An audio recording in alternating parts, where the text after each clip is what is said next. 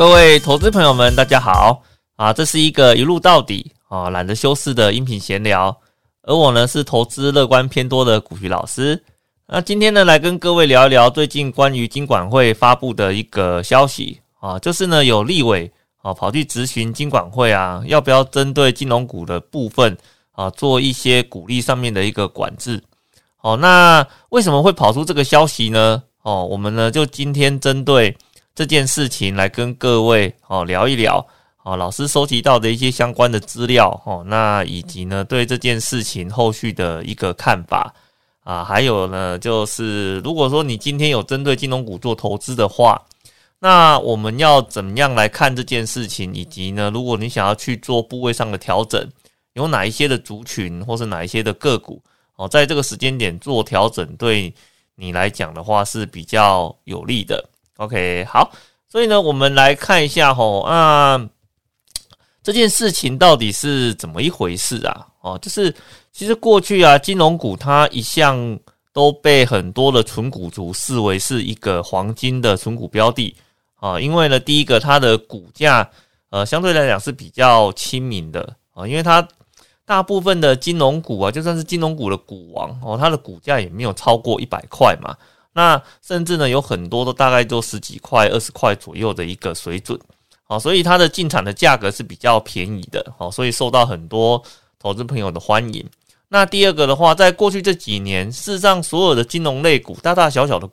的银行啊、寿险啊这些公司，哦，这几年几乎都是有获利的啊，而且呢，加上它有一个呃主管机关定期在帮。呃，投资人做一些体质上的改善要求以及检视哦，那他们比较不会去做一些乱七八糟的投资啊啊，所以很多的退休族啊，或是刚入门的投资人啊，哈，事实上我们对金融类股的投资是有一定程度的偏好哦。那甚至呢，有一些退休族啊，那因为像银行本身的话呢，特别是针对关谷银行的这一块啊。那光谷银行感觉上就是，呃，应该不太会出事情嘛，对不对？那就算出了事情，那我想政府应该会出手来做一些解救的动作嘛，不然你看光谷银行倒了，对政府来讲多没有面子啊，是不是？好，既然你会担心没有面子的话，那出事肯定会出来介入一下嘛，管理一下嘛。好，那所以我今天如果针对关谷银行的部分来做投资，是不是感觉上？心里就会得到了，哎，好像多了一层的保障哦。所以呢，呃，大部分呃有很多的退休族都把资金放在这种金融类股哦，再加上过去的配息啊，几乎每年都有配嘛哦，所以呃，你会把它当成是一个呃建立现金流的一个工具来源，我想这个都是情有可原的。所以呢，当今天呢，金管会的主委黄天木跳出来说，哦。我们呢确实有在研议哦，今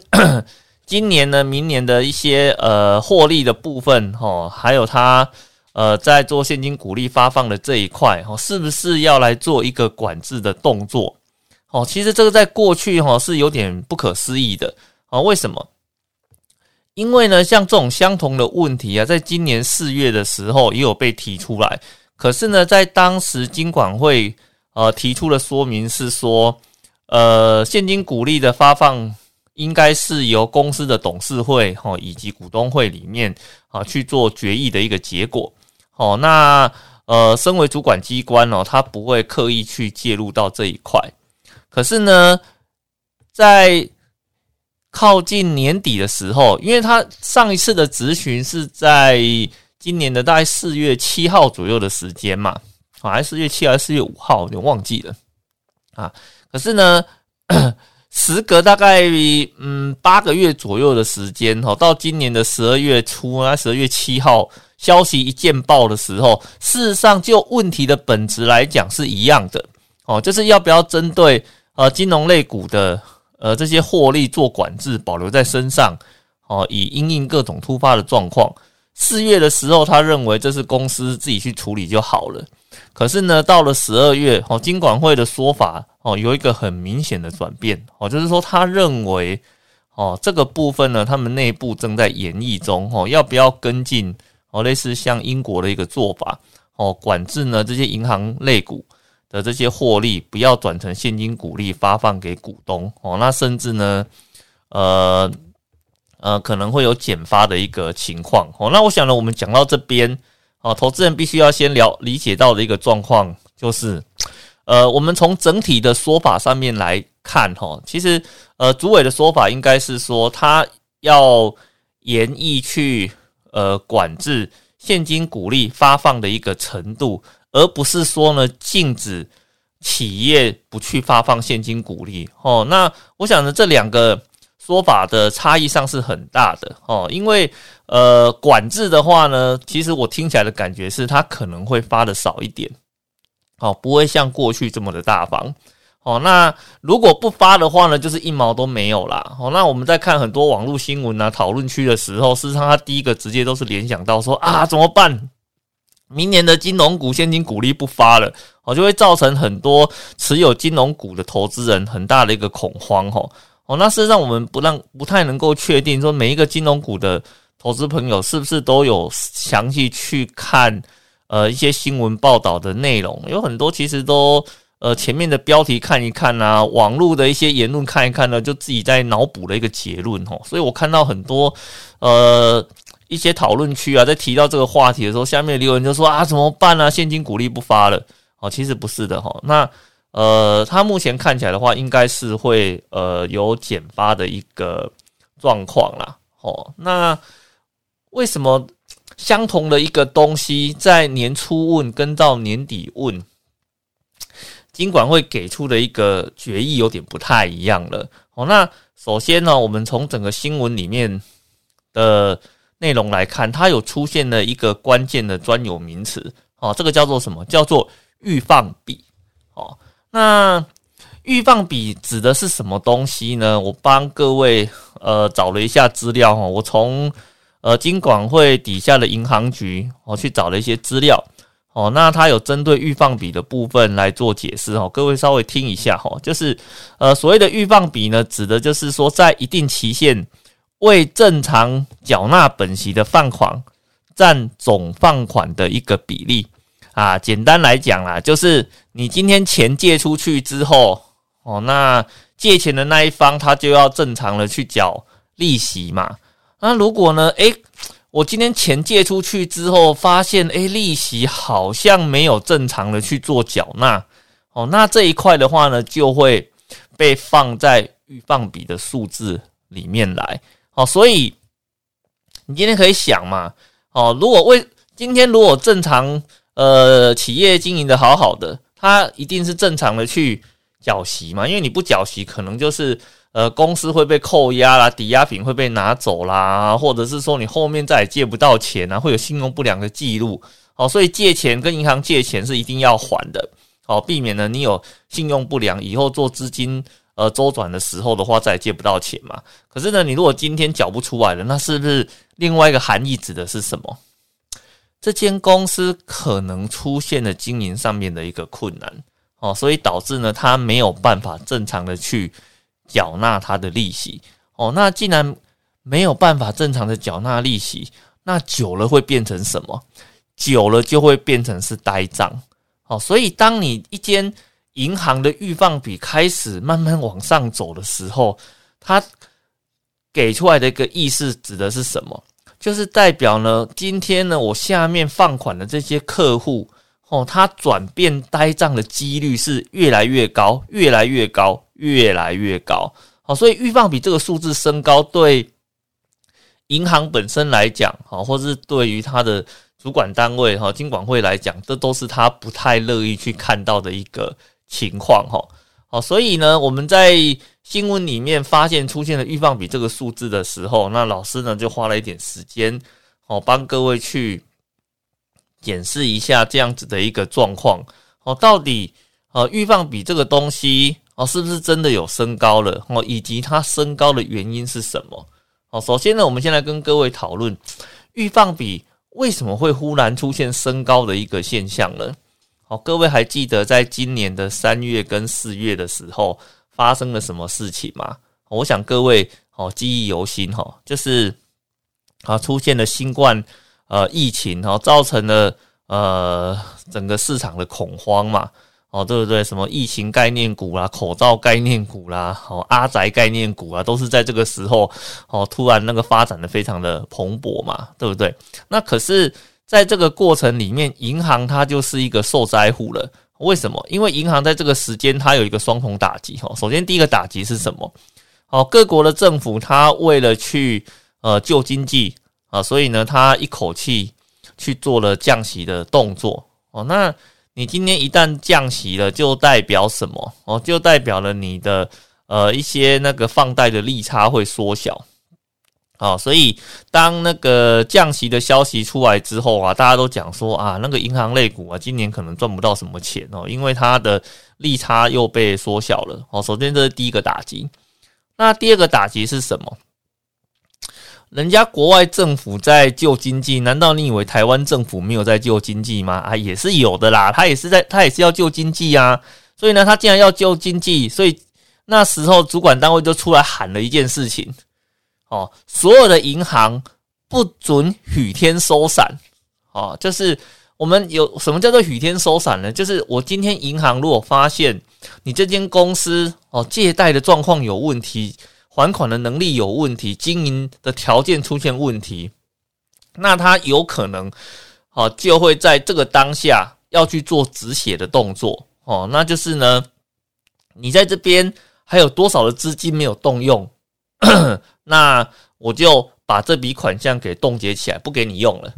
哦，然后呢，甚至说。呃，还款的话呢，原本可能三年五年啊才需要做还清嘛，那我会跟你协商，能不能提前把钱还回来？好，这个就是所谓的雨天收伞。哦，那讲白话一点的话呢，就是把资金的部分把它给收起来，好，让企业的金流在它最需要钱的时候，反而把它给断掉了。好，所以金管会 他就跑出来讲了，哦，你今天。银行的话不能够在这个急迫的时刻还把你的伞给收起来，哦，他反而要求呢，银行在这个时间点要配合去做纾困的动作，哦，那各位你想一下嘛，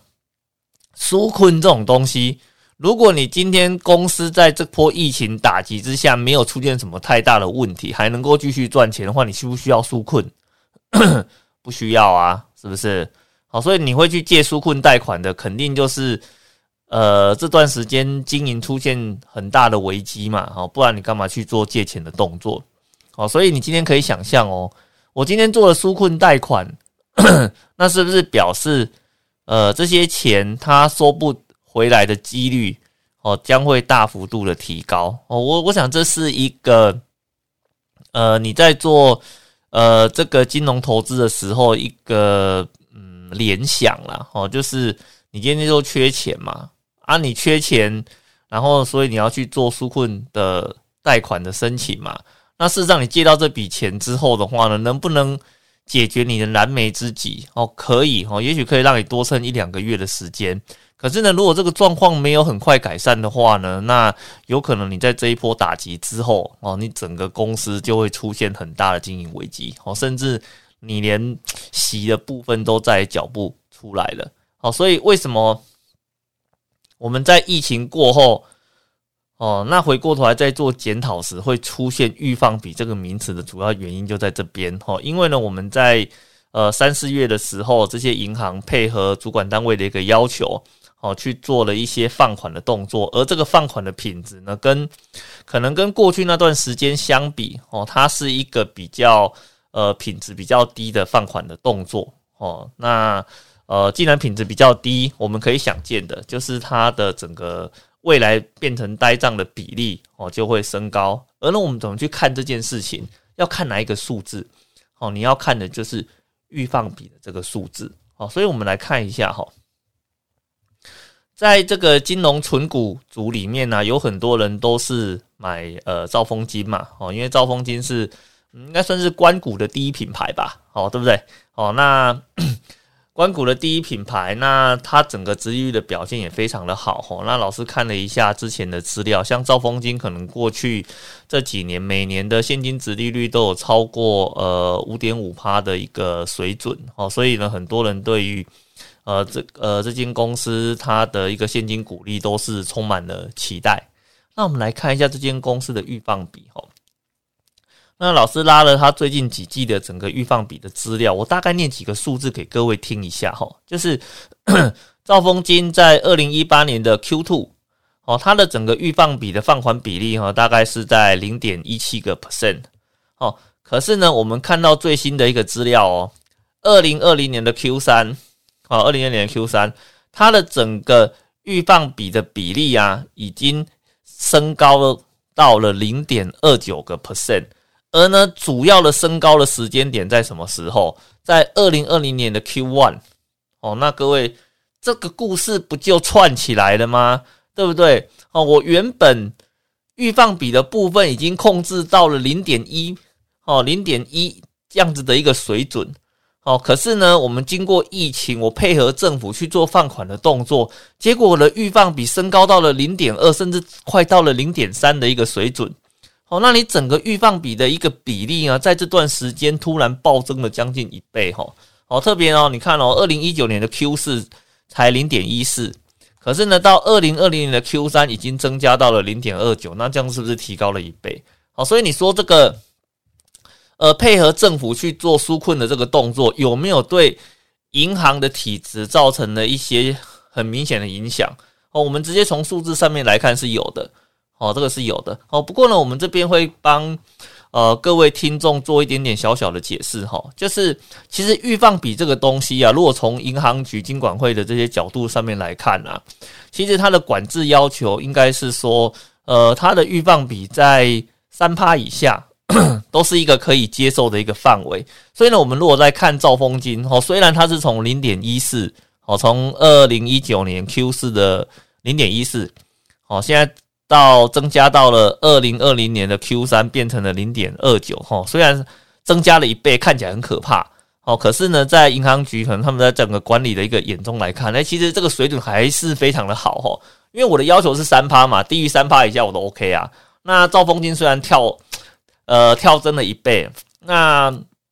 其实呢也只在我的管制值的十分之一而已哦，所以。呃，从这个角度上面来看，事实上，呃，虽然呆账增加了，哦，预放比提高了，可是呢，它都是在一个非常可以接受的一个呃范围内。哦，那当然呢，是不是只有兆丰金是这个样子？哦，没有，我有顺便看了一下，比如说像和库金，哦，这个比较针对在房贷的这一块的，哦啊，还有中信金，哦，中信金的话呢，它有一部分是来自于寿险，哦，那其实呢，我们在看。像和库金跟中信金，其实状况都是类似的，哈。比如说和库金，在那个二零一九年的 Q 四，它原本是零点二五，哦，可是呢，到今年的 Q 三的时候，已经跳增到零点三四。好，那如果是以中信金来讲的话呢，它原本是呃 Q 二零一九年 Q 四的时候是零点三四的一个数字。哦，那到今年的二零二零年的 Q 三已经变成了哦，到了零点四五左右的一个程度哈，所以你今天你会发现呐，就是 呃，只要是银行类股哦，不管是公营跟民营，在经过呃疫情这段时间哈，那配合政府去做纾困的要求之后，哦，事实上它整个预放比的数字都出现了增加的迹象。哦，那当然，这个数字相对于管制值来讲还是很低的。好，但是，呃，既然离了这么远，但是呢，主管机关却对这件事情，哦，开始来做一些预防的一个动作。哦，其实我们从一个管理的角度上面来看这件事情，啊，其实我认为是好的。啊，因为为什么？因为呢，金融机构一旦出事情，都是大事情。哦，一个国家呢，金融体系如果出现崩溃，哈，出现挤兑，哦，甚至出现危机，哦，这些呢，都是对于整个体制上的信心一个非常重大的打击。而呢，在过去的时间里面，事实上各家银行都在积极的做一些放款品质的管理，所以我们会看到，其实整个在过去的轨迹中啊，各家银行的预放比都是呈现逐年下降的一个趋势。哦，那今天当中，今天配合到了整个呃疫情的纾困，导致它有跳升的一个现象。好，所以呢，我们从呃，某种程度上面来看呢，我认为这一次是一个呃预防性的管理啦，哦，就是呃，你今天要出，假设你今天后来的呆账真的变多了，哦，那你必须要自己拿钱出来做打消的一个动作嘛。那你要拿钱出来，就几个管道嘛，一个是做增资，哦，现金增资，好，那另外一种的话呢，就是你直接从盈余里面。哦，拨出来做使用哦，也就是说呢，我把这些钱我不发给股东，我把它留在银行自己体内的话呢，变成保留盈余，那就代表我手上可以控制的资金变多了哦。那如果今天有呃需要打消比较多呆账的一个情况的话呢，那银行就可以用它的自有资金来做这方面的一个处理。好，所以呢，我们把这件事情呢，整个前因后果，我帮各位稍微做一下整理哈，就是。啊，呃，为为什么金管会会突然出来跑出来说，针对现金股利的部分，哈，有严议，哦，是不是要做一些管制？哦，那我想主要的原因是在纾困这段时间，导致了哦各呃各大银行它的预放比有出现上升的一个迹象。哦，到目前为止，哦，这个数字还是非常健康的。哦，但是呢，呃，可能我们需要做一些呃预防性的管理。哦，让呃事情呢能够在出现迹象哦，星星之火的时候，我们就尽可能让它不要变严重哦，可以让以后呢要去处理的成本哦就比较不会这么高哦。那我想这是啊为什么会金管会的态度会改变的主要的一个原因哦，就是要针对呃一些事情可能的发生做提前的一个预防哦。那我们从管理上面的角度来讲，这是好事啦哦，所以呢，我们应该要对。呃，金管会这边哦的这个做法是予以肯定的。好，那当然呢，对于投资人来讲，你现在的问题就来了。既然金管会要求要去做管制，那会不会金融股它就不发现金股利了呢？呃，我想是不会的。好，我想这件事情不至于会发生哈，因为为什么？呃，在整个发布的消息上面来看，它其实它所提的。只有针对现金股利的发放，哦，他希望会做出一些管制，哦，那管制这件事情，哦，呃，它所代表的就是你的整个发放的比例，哦，可能会往下去做一些调整，哦，但是呢，不至于完全都没有，哦，这是两回事，哈。如果完全都没有，那这那这个事情就大条喽，肯定出了很大的事情哦，才会要求呃银行这边一定要把钱全部都留在自己身上哦，这个一定肯定是很严重的哦。可是我们现在看到的是，他现在正在做演绎哦，既然是演绎的话，就是代表可能把一些呃这些的影响啊、评估啊、报告啊，内部都还在做一些资料的整理哦，再来决定要不要做呃。这件事情哦，所以我认为啦，哈，就是如果这件事情如果真的发生了哦，主要的影响应该是它的整个现金股利发放的水准哦，可能没有办法像呃以前这么的高。然后也也就是说呢，如果以前公司是呃，比如说赚一块钱可以发个零点七、零点八，哦，那有可能呢，在这件事情之后，哦，那。银行这边的人发放比例可能过去还是赚一块钱，哦，那赚了一块钱，那可能现在只能够发零点五或是零点六，就是整个发放比例的部分，好，会往下去做呃调整的一个动作。那主要的话，这个都还是配合在金管会的一个要求嘛。那其实我们看到网络上就很多呃不同的声音就出来了，他就认为说啊，如果如果今天金融股。它的发放的股利变少了，那它的投资价值就变小了嘛，对不对？所以股价就会跟着往下修。那事实上，我们在这几天看金融股的股价，它确实也都出现了下修的一个反应。但是呢，我觉得啦，哦，就是这个是有一点反应过度了哈。因为为什么？因为其实呃，银行它本身赚到钱之后，如果他没有发出来给你，请问一下，这笔钱是？凭空消失不见了吗？哦，没有。我们如果是从财务报表的角度来看，这笔钱的话呢，它就会变成是保留盈余进到公司里面去。哦，那进到公司里面去之后，它会造成什么影响？哦，它会造成 公司的整个净值会在往上做提高的一个动作。哦，所以其实对呃对股东来讲的话呢，就等同是公司今天赚了一块钱哦，原本呢可能发零点八给你，然后呢零点二保留在公司的手上。哦，那现在的话变成说我发零点六给你，那我变成零点四放在自己的手上。哦，但是呢，放在自己手上，它不代表消失的嘛。好，它只是代表说我的净值，好增加的呃速度会比以前会再来得快一点。好，但是各位你可以想一件事情啊，呃，它今天保留盈余增加了。好，那其实我们看最近这很多年很多公司的一个鼓励政策来讲的话呢，就是如果呃。公司去评估它不需要这么多保留盈余的时候，它不是也会把这些钱再发回去给股东吗？所以其实你可以换个角度来想这件事情。不过就是我现在没有拿到钱，但是未来的话呢，我还是有机会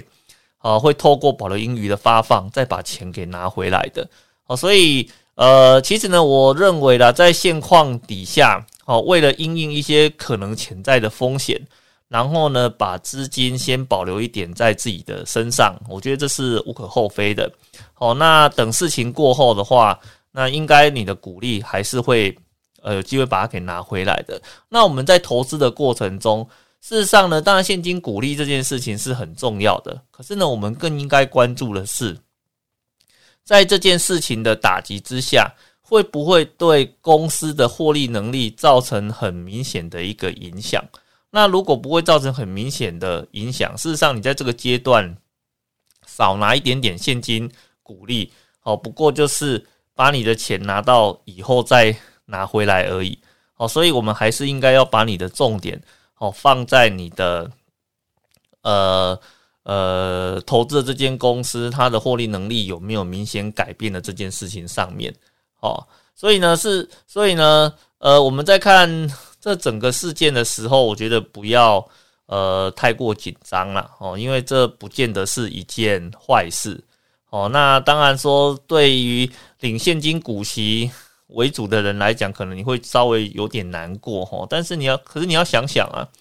如果因为这件事情发生之后，结果导致呢你原本就在做长期投资的这些个股股价出现下滑的话呢，你做个转念。这不就是又给你一个机会，可以去做呃部位的扩大布布局吗？哦，所以其实我常讲说，一件事情出现一体两面，哦，看你用哪个角度切入去看。哦，我们如果从管理的角度来看，我们以预防风险的角度来看，哦，这件事情不见得是坏事。哦，而且呢，它如果因此造成股价有明显的一个。下修的动作哦，那其实对长期投资人来讲，它反而是一个呃，再去做进场呃布局，然后甚至把你原本的持股成本再往下修正的一个呃非常呃良好的一个机会哈。哦，那接下来的话还有一个问题是什么？就是 如果我现阶段还要去投资金融股的话，有没有什么东西是我应该要去担心的啊？哦，事实上是有的哈。哦，事实上是有的。首先，第一个要担心的是什么？如果你投资的是寿险的类股，哦，你要担心的是未来十七号公报的一个发布。哦，因为呢，它会改变寿险类股它获利认列的一个模式。我们在现阶段看寿险类股的时候，如果你有去注意，你会发现呢，比如说像嗯富邦金哦，他不是说他的获利创新高吗？那国泰金董座不是出来讲了吗？我觉得国泰金像个金城武啊，哦，但是没有人发现他，哦，那其实呢，看到这边都会觉得有点纳闷哦，诶，不奇怪了，国泰金啊、富邦金啊，好像都赚到流油了，怎么它的股价就不会动呢？我想它很大的一个原因就是因为它是寿险型的金控，哦。哦，就是它主要的获利来源有很大的一部分是由寿险业务的获利所提供的，而呢十七号公报它主要的影响就在这边了。哦，它会改变呃这些寿险公司啊它的获利认列的一个方式。哦，那甚至呢造成了这些呃金控旗下的寿险公司，哦，它为了应验十七号公报的一个挑战跟要求，哦，他们整个。现金股利上缴的比例哦之低呀哦，他甚至呢在呃，我们从今年看到现在，就很多的一些寿险公司，他甚至连现金股利都不上缴给母公司金控了，哦，所以就变成说。这些金控，这些寿险型的金控，它很大的来源是来自于旗下的寿险公司。可是呢，这些旗下的寿险公司赚了这么多的钱，它却不能够上缴，就变成你这一块的获利啊是看不到，呃，看呃是看得到，但是吃不到的哦。那当然，你整个评价的部分就会被压抑在那个地方嘛，对不对？啊，所以呢，我认为哈，就是像这种寿险型的金控啊，它。呃，可能要等到像十七号公报它整个导入的影响哦比较明确化之后哦，它市场对它的评价才会呃回到正常的之前的一个方向上面哦。在十七号公报呃影响正式出来之前的话呢，那我想它目前的一个状况的话，可能大家都还是会呃怕怕的。好，那我之前有一个学员朋友问我我一个很有趣的问题哈，就是。老师啊，你说这个十七号公报的影响好像很严重啊，可是难道没有任何一间国家已经实施了吗？如果其他国家有实施的话，那我们不是看其他国家实施的一个结果，我们就可以去知道这个公报导入之后到底会有什么影响了？OK，其实我觉得这个，呃，我觉得你这个这个这样的一个想法是很好的哈，就是我们先参考其他国家的实施的状况，我就可以知道到底对寿险类股。主要的影响是什么？哦，这个想法是对的哦，但是呢，这也是遗憾的地方。哦，目前还没有任何一个国家，它的呃寿险公司真正的去导入十七号公报哦，所以这也是造成很多就是连外资机构他也不知道该怎么正确的去评价公报导入之后会发生什么事情。那当然你不知道会发生什么事情，那你在整个投资上是不是会比较偏向保守？我觉得这是一个。蛮合情合理的一个状况了哈，所以如果说你是针对在寿险类股的这一块，我想十七号公报这个隐忧啊，会一直都在哦，会一直等到呃有其他的国家的寿险公司导入，然后状况大家都明白之后，哦，它的整个股价该往哪个方向走，才会比较明显的去做表态的一个动作。哦，那另外一个比较大的问题是什么？就是最近政府在打房嘛，我讲这个这个这个消息。从央行很罕见的出来讲说，他要针对哪些呃点去做打防的动作，去怎么去做信用管制的这件事情，然后造成那些银建类股啊，好像股价开始出现纷纷下修的一个动作啊。可是你要想哦，你这个信用管制啊，不是只有打到这些银建股而已啊，哦，连这些金融股也被打到了哦。为什么？因为其实金融股很多他们的一个放贷啊，都是放贷给这些。呃，建商啊，投资客啊，或是说在做囤地的啦，或者说寿险公司有时候会去搞裂地的动作嘛。哦，那你做信用管制之后，就代表我要从口袋里面，呃，应该说从那个建商啊、寿险公司的角度来看，我要从口袋掏出来的钱变多了。可是呢，对银行来讲的话，就代表我能够放贷出去的钱变少了。哦，那所以其实这个打房的政策一下来之后。银建跟金融这两大类股，它都是纷纷有受到一些影响的哦。那特别是有一些银行，它的主要的业务就是在做房贷跟在做呃这些那个土地融资的这一块哦，他们的影响是会哦比较大的哦。那还有另外一个的话呢，就是针对那个呃降息跟金管会目前考虑呃做现金股利。管理的这个政策哈，那它这对金融股的影响，我想这是一个比较全面性的啦哈，因为它是无差别的打击哦，你只要是银行类股哦，通通会受到这样子的一个管制的要求哦，不管是寿险类的啦、银行类的啦，反正只要是金控金融股的，大概都会受到一些相关的影响哦，所以。从这些资料上面来看，哦，其实金融股接下来的整个市场的挑战，哦，应该是还蛮大的，哦。那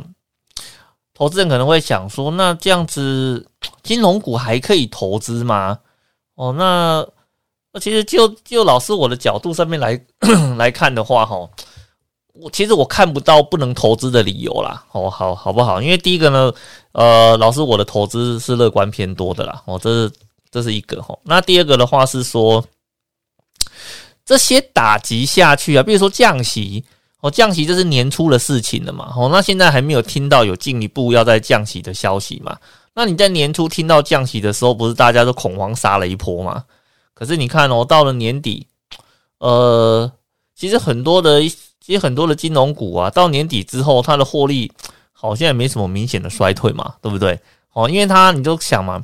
其实放款只是它其中的一个获利来源，哦，这个获利来源变少了，那他可能就把人力抽掉去做其他的业务了。哦，那所以你看哦，在整个一来一往之间，反倒是很多的银行类股到目前为止，整个获利的话，并没有输给去年。哦，那有些公司的话呢，甚至它获利比去年还多。哦，所以我还是提醒哈，投资的过程中，你要专注在它的获利的能力有没有改变这件事情上面。哦，不要呃有什么消息面出来的话呢，就自己去呃吓自己。好，所以呢，你如果说。因为呢，今天呢，呃，有公报哦，啊，今天呢，哦，有打房哈，今天有降息，所以金融股就没有投资的价值。我觉得这个的话呢，你可能是有点想太多了哦，因为呃，那个企业总是会找到它获利的一个出路嘛，对不对？而且金融类股如果出事情。哦，这个金融类股如果出事情的话呢，我想这个影响不是只有金融类股哈，这个是很多它资金往来的这些企业全部都会出问题的啊，所以我们对呃金融类股，你说它会不会大涨？嗯，可能在台湾的这个系统、这个管、这个管制下面来讲，看到它大涨的机会，可能暂时没有这个迹象啊。哦，可是你说它的获利的能力上面来讲的话，我觉得它的获利能力还是相当惊人的。哦，所以如果 股价有因为这些消息面的干扰哈而有明显下修的话，我觉得这都是一个去做布局的一个很好的机会啦。哦，那当然你说现在杂音这么多，我还有没有什么选择？有啊，你可以选择跟这些杂音毫无关联性的金融股来做投资啊。你看了我们刚刚提的是什么？呃，有些金融股会受到。公报的影响哦，特别是这个金控旗下是以寿险当成主要来源的哦，这个受公报的影响比较大。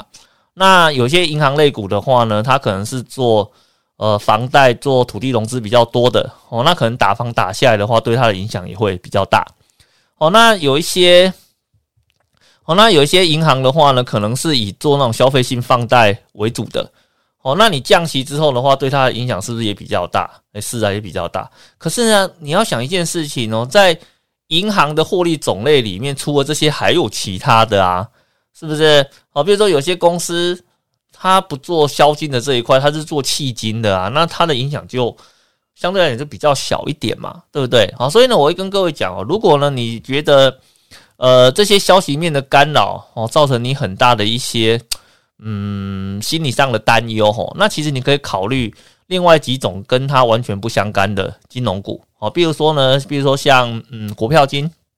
哦，国票金是做什么的？国票金呢是做票券业务的哦。那票券这件事情的话，就跟降息啦、公报啦、呃那个打房啊哦，它就基本上没什么太大的关联性哦，因为它整个业务的类型完全不一样。那或者是说呢，比如说像元大金。